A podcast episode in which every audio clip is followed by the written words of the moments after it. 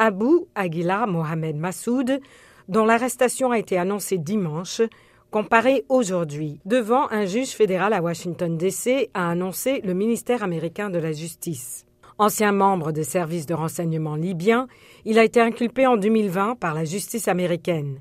Le 21 décembre 1988, un Boeing de la Paname reliant Londres à New York avait explosé au-dessus du village écossais de Lockerbie, tuant les 259 passagers et membres d'équipage et 11 personnes au sol.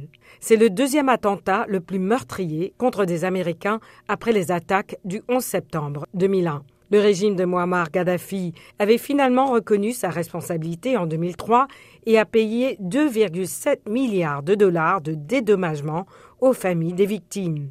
Une seule personne a été condamnée, le Libyen Abdelbasset Ali Mohamed Al-Megrahi, qui a toujours clamé son innocence. Il a été condamné à perpétuité, mais sera libéré en raison d'un cancer en phase terminale et il meurt en 2012.